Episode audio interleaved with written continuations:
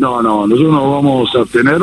Creemos que es un presupuesto que como proyecto económico, así como lo ha planteado el ministro de Economía, subestima eh, desde el déficit hasta la eh, hasta cuánto va a ser la inflación, cuánto va a tener el, el valor del dólar para fin del año que viene.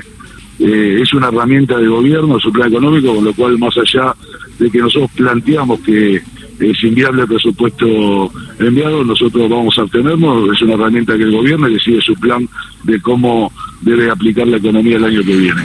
Eh, Vemos que tiene muchísimas dificultades este presupuesto, Luis, y que eh, se aleja de la realidad de lo que están viviendo los argentinos. Muy bien, eh, Ritondo, eh, ¿algo para decir sobre las declaraciones de mm, Kisilov vinculada con eh, la comparación, los countries y los barrios privados con las tomas de terrenos? Sí, yo la verdad que no puedo entender cómo tienen una visión que todo el tiempo avanzan contra la propiedad privada.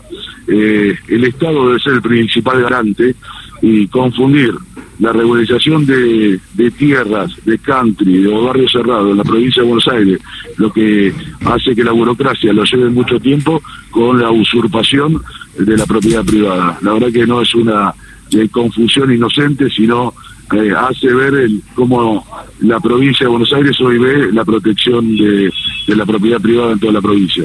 Muy bien. Y, y sobre la carta de la presidenta, de la vicepresidenta Cristina Fernández de Kirchner eh, de hace un par de días.